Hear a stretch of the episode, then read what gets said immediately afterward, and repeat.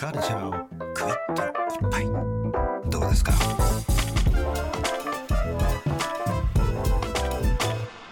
カルチャー。ワンショット。さあここからは明日すぐ使える一発必中のカルチャー情報をお伝えするカルチャーワンショットです。この時間は番組恒例こちらの企画をお送りしています。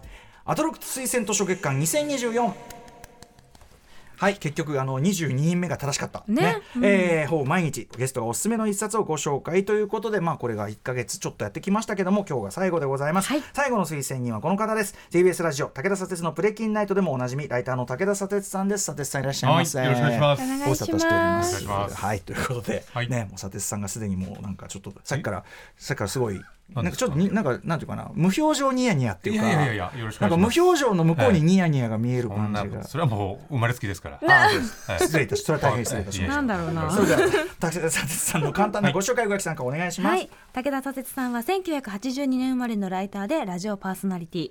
出版社勤務を経て2014年からフリーライターに。以降さまざまな雑誌やウェブメディアで執筆2015年の単行本「紋切り型社会」で第25回文化村ドゥモドゥマゴ文化賞を受賞文学賞を受賞その他の著書に「偉い人ほどすぐ逃げる」「今日拾った言葉たち別に怒ってない」「父ではありませんがなんか嫌な感じ」などがあります。はい、ということで、佐哲さん、あのーね、なんかリスナーがちょっと失礼な。あいやいやいやあのプレキキンナイト。そしてうん。アトロクまあ金曜日もアトロクに譲れっていう私がねが来ましたけど。私がその譲った方がいいのかなっていういやい気持ちになやいってきましたやいやいやいや私がそういうい。やはい譲れじゃないんですよ。私がその私がた佐哲さんはその昼の帯とかね朝とかの帯がをやるべきやるべき器であるみたいなことを曲解して。金曜日の90分を守りたいと。こういうふうにまあね。確かに。でも私も正直この4日か木曜でお休みしてで2時間はい。2時間になりましたしはい、そうですね。ちょうどいいかなって気持ちもしてるんですよね。いやいやもうなんで。互いに。お互いそうそうですね。置かれた場所で。わかりまやばい。すでにすでにすでにちょっと今日のご紹介いただく本にも通じる何かが始まっているということで。怖いはい。ということであの推薦人22人目、鳥でございます。佐哲さんお願いします。はい。武田佐哲さん今週の紹介一冊何でしょうか？はい私とあなたがうまくいってるのは間合いがいい感じだから私とあなたがうまくいかないのは間合いが嫌な感じだから諏訪正樹編著伝康春坂井田類高梨克也著間合いとは何か二人称的身体論という本でございますね面白そう。ままあいいですね嫌な感じ。さあということでどんな本なのかまずは概要のご紹介を垣さんからお願いします。はい。雑踏でぶつからずに歩けるのも何気ない会話ができるのも間合いがあればこそ人はいかにして状況の変化を取り込んでいるのか。野球柔術サッカーにおける動きから歯科医と患者のコミュニケーションフィールドワークにおける人間関係までさまざまな事例から間合いに迫る。ユニークな視点で人間らしさを分析する知能研究。編著の諏訪正樹さんは慶應義塾大学環境情報学部教授。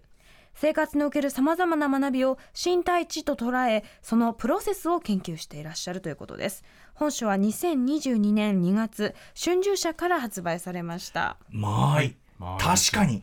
でも間合いね。まあ、い。あのまあ、今いろんなこう言語の本とかコミュニケーションの本ってたくさん出て、ええ。で面白い本たくさんありますけど、間合いっていうのはなんか分析した本なかったな、ねしかも言われてみれば何でも間合いだわみたいな。いやとにかうんくとにかく歌丸さんのお仕事なんてもう間合いだと思うんですよ、ね、てかラジオもそうだしラジオってもう間合いが多分9割。音楽作る時もそうだしあー。特にライブはそういう感じあるかも。お客さんとのコミュニケーションを取る時も多分規模と人との何かにいろんなものの間合いだと思うし、はい。もちろんアナウンサーとかはい。演じるっていうこともそうだと思うので、とか人と接する何か場面であれば必ず間合いのそうなんです無意識の計算ってね。相対さな意識的にせよ。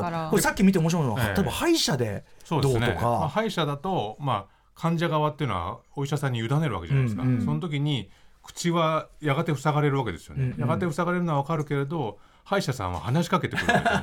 話しかけるけれども彼らはまたそれを治療しようとするっていう時には、こっち側は徐々に塞がれていくんだけどどこまでコミュニケーション取ればいいのかっていうのは、うんうん目も塞がれてるからわ、はい。わわかんなかったりするけど、でも僕らは初めての歯医者さんでも対応できるわけですよね。で治療って全体にさどっかでその自分をこう物体化っていうか、そのにそうま人格を遮断する瞬間が必要じゃない？例えばお尻のなんかこうそのさ、うんなんか治療なんかするときに人格キープしたままこんなやり取りしたしながらしたくないわけよ。どっかで。どっかで物になる瞬間っていうのがあって、うんうんうん。満員電車に乗ってる時に隣の人ギョロッとは見ないですよね、うんうんうん。どこかを外すんで。すよね、はいはいはい。で健康診断とかで診察を受けるときにこう聴診器当てられてるときにお医者さん見ないでしょ？ああさっての方向を見るはい。わけですよ。それはだからこう自然と自分はこう外すわけですよね、この本の冒頭にその渋谷のスクランブル交差点のこと書かれてるんですけど、うんうん。まああそここうかあの観光客の人がいっぱい来てわーってなんで見に来るかというとみんながそれぞれのペースででも当たらないように微妙に調節しながはい。ら歩いてるっていう、えでこの間合いの本を読むと、まあ、この間合いっていうのはまさにこの臨機応変に調節するっていうことを、まあ、ありとあらゆる人がしていて、うん。これ読むとですねこの状況依存性っていうのがあって状況依存これまだその人間の知能だとこのメカニズムっていうのが解明されてないっていうものらしいんですよね。AI とかがいくらこう達成しようとしてもその臨機応変さっていうのはなかなか出せないっていうふうにまだま言われだちょっと分析され尽くしてない、はい。でその間合いっていうのが実際にどういうことなのかっていうのを僕はちょっとこの本を読んだ上で考えてちょっと資料を持ってきたんですけど 怖いこわこなんだよな、まあ間合いの絶好のサンプルとしてそのアトロクのそのオープニングのタイトルコールがどういう間合いで行われてるかっていうのを ちょっと資写真が料を作ってきたんでもうさあ、えーなんでそういうことするんですか？先週のですねあの 1週間分ちょっと僕はアフターシックスジャンクション2どういうふうに言ってるかっていうのをオープニングのね？調べてきたんですオープニングのがタイトルコールそうなんです。はい。まず月曜日、まあ、宇垣さんがですね、はい。まあ、その日雪が降ってたんで、ん。始まってすぐに交通情報を述べた後で歌丸さんがということで週末にあったあれこれございますんでねと。で宇垣さんがあれやこれやと言って宇垣あの歌丸さんがあれやこれやというあたりを始めたいと思いますと言って宇垣さんがアフターと言って歌丸さんがシックスと言って、うん。2人でジャンクション2というと、この時にあの宇垣さんがアフターの始まりを歌丸さん見てないんですね。うん。で6で顔を上げて宇垣さんと目線を合わせてジャンクションで揃えて2でカメラを向くと。これが月曜日ですね。月曜日。火曜日がですねもう。火曜日日比さんがですねもう。見た夢が夢に反映されるみたいな話をして、夢を覚えてって覚えておいてと歌丸さんが言うと、うん。で映画の話をした後で早速始めたいと思いますと言ってこの火曜日っていうのは歌丸さんからアフターを切り出すということが多いので、あのもう日比さんをしっかりとそこでうんうん見てるんですね、はい。で歌丸さんがアフター日比さんが6、2人でジャンクション2と。で日比さんが6を言うときには歌丸さんも目線を外してですね、サブのディレクターを見て、はい。ジャンクションでもう一回日比さんと目を合わせてほうほうほう。2で2人でカメラという。はこれあもまあパターン周到なそうなんですよ感じしますね。で水曜日、うないさんの時はですね、まあ、ゲーム龍が如くの話をした後に、ゲームの話の感想をした後にまあ、と思っておりますと歌丸さんが大きく声を出したところで、うんうないさんが右手を上げながら、はい。アフターと言いながら、えその右手の指先を歌丸さんが見て見て、はい。シックスと言ってジャンクションでもう一回サブを見るんですね。で2でこっちをあのカメラを。見るで動きが多い。結構じゃあサブ見てらっしゃるんですね。これもまた3パターン目なんですね。分その行くよってそのきあのオープニング出すよって雰囲気を出してるのかもしれない、で木曜日ですね熊崎さんはですね、まあ、ライムスター武道館公演の話をした後に まあムービーウォッチメン長くなるから早めに入ろうとすると。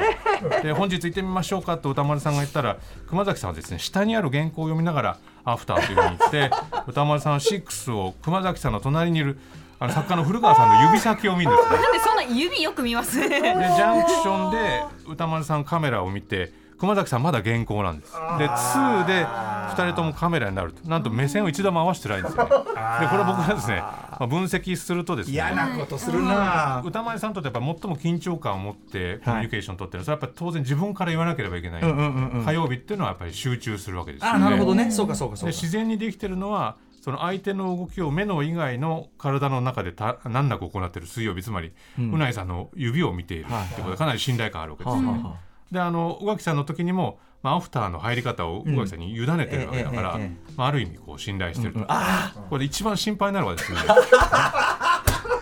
木曜日なんです。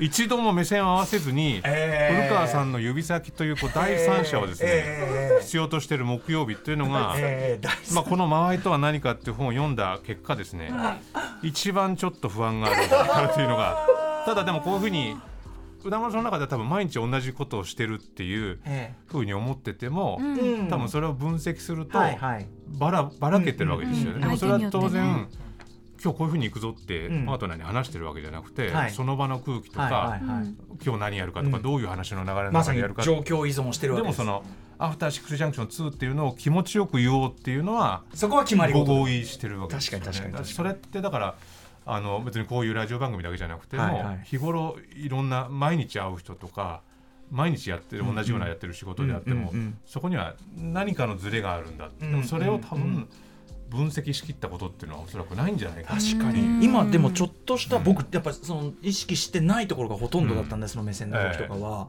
めちゃくちゃ恥ずかしいけど 面白いなと思いました。確かに。あのーあので一個一個それはなぜかを説明してもらいたくなりましたけど、ええ。あのそれはどなんでなんで木曜日やっぱり目合わせないんですか？でいやでもそれはええ。まず熊崎君が基本的にあの人照れてんですよね。そのなん確かあうん。そうかも。合わすとかが恥ずかしいんですそうそうそうそういうコミュニケーション取らない方結構だからすごい下をを見てるうん確率が高いですよね。そうですね、ええ。であとやっぱりその自分が本当は切り出すべきタイミングなんだけどそれ,、うん。それ恥ずかしいのと今でいいのかっていうその瞬順が常に彼の中であって、はいはいはい。そのそれが決定力不足って言われてるんですけど その あの一個こう考えちゃってるんですよね。ええうん。で多分それがまあでもそれがある意味アナウンサーとしては大事な慎重さかもしれないあしみたいな。だからまあ、うん。僕おっしゃったように毎日同じことやってるようで、うん。やっぱその日その日のその人のコンディションとかその人の個性だから熊崎君はこの熊崎君らしさみたいなのがうん。出るようにと思ってこのオープニングなんとなくオープ,、うんオープニングしつつここに着,、まあ、着地みっともなくない入る着地みたいな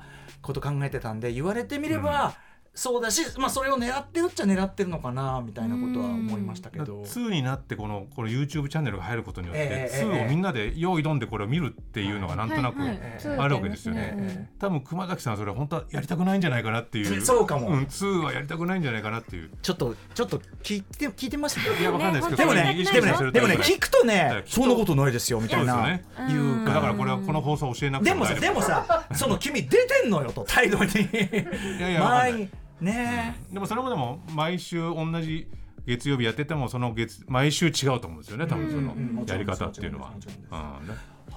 それって僕あのまあいろいろコロナの間とかってリモート放送が多かったじゃないですか、はいはいはい。でリモート放送って僕もラジオで何度もやりましたけど、ん。何度やってもうまくいかないじゃないですかあれって。でそれってある程度もうなんか回線が良くなったとしても、うん。やっぱりなんか乗り切れないっていうふうに思ってるパーソナリティの方ほとんどだったと思うんですけど、あれって本当に1秒もないズレなわけですよね。はいでここから相手が来るぞとかってなんと発する直前みたいなものが感知できなくなると人間の会話っていうのがたちまちやりにくくなるっていうことっていうのはうん。すごく感じ。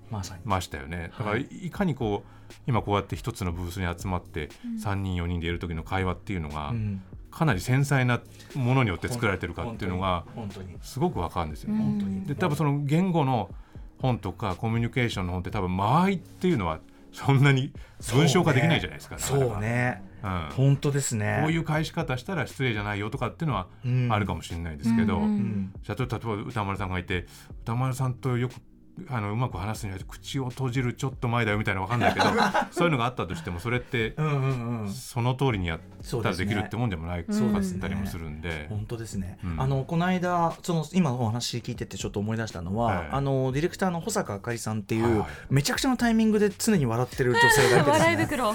でそのいないあの休んでるから彼女の笑い声だけ録音してでディレクターが押すっていうことをやってみたんです、ええ。ところがやっぱりその笑いの出すタイミングがうん。彼女らしさを醸さないと全然録音出してるかだからあの感じが出ないんだけど一、箇所だけあ今保坂タイミングだっていう瞬間があってその瞬間僕ら一斉にサブ見て みんなファンみたいな。来たって。だからやっぱりおっしゃってるその、まやっぱちょっとまだ言語化しきれないというか、うん。その何とも知れん間合いがその人らしさとか、うん。適適切なのか分かりませんけどそこにしか生じない何かっていうのをうん。生んでたんだなっていうのはすごくそこで感じたことでもあって。よくその安住さんのラジオを聞いてると、今日は東京地方は晴れですっていうふうにこう晴れを言うまでになんか謎のためが、1.23秒ぐらいみたいなのうん。があってあれってすごい耳で聞いてるとおーってな別に晴れるだけなんだけどなんか聞いちゃうみたいな。あれもなんかすごく多分いいつもの感じっていうのを多うん。分リスナーに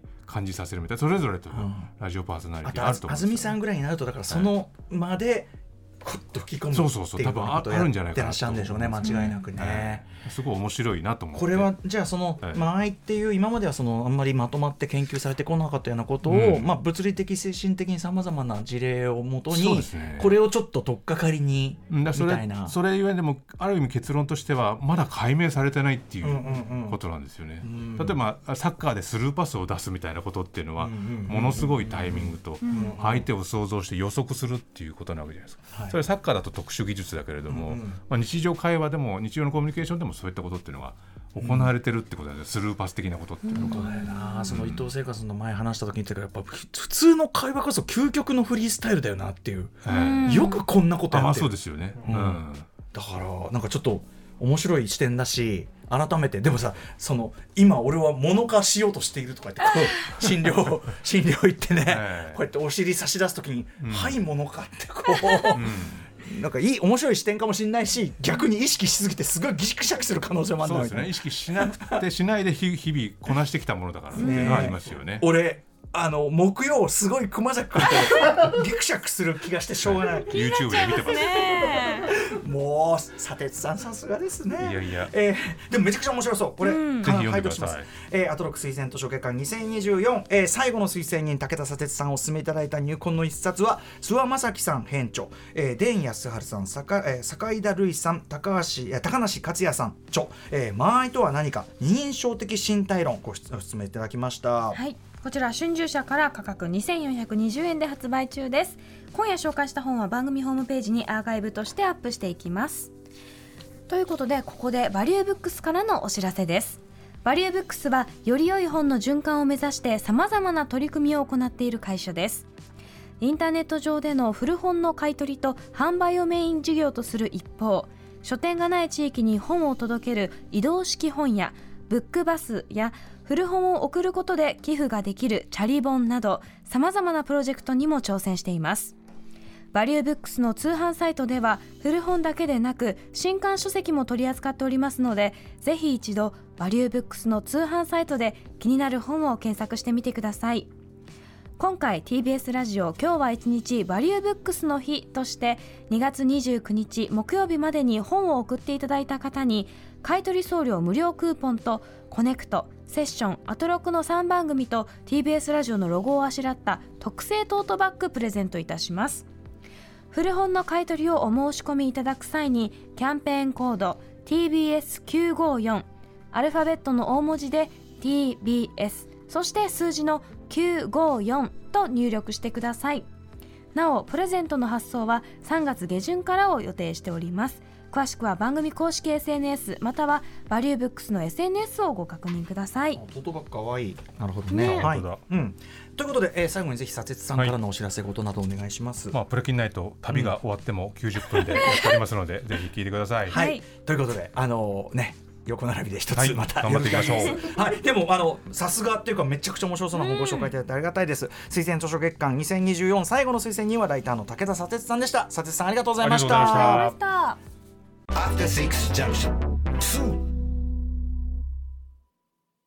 山本ポテトです。文化系トークラジオライフはいろんな人が集まって、わちゃわちゃと様々な文化系トピックを語り合う番組です。おしゃべり好きの親戚の中に放り込まれたような、ほっこり感も魅力の一つかなと私は思います。各種、ポッドキャスト、プラットフォームで配信していますので、文化系トークラジオライフで検索、